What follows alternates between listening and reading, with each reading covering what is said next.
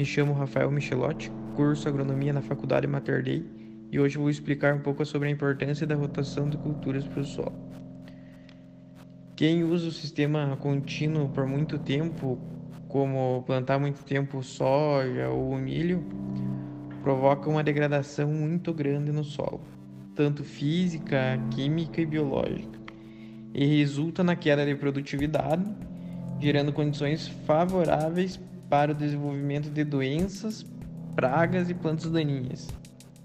Já para quem faz a rotação de cultura, tem muitas vantagens, como produção agrícola diversificada, melhorias das características físicas, químicas e biológicas, controle de pragas, reposição da matéria orgânica e proteção contra os agentes climáticos no solo.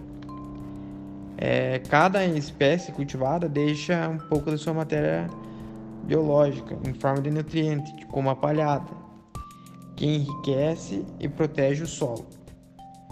É, a porosidade do solo aumenta em razão do cultivo de espécies em diferentes tipos de raízes, facilita a penetração de água no solo, contribuindo para melhores condições nutricionais para as plantas.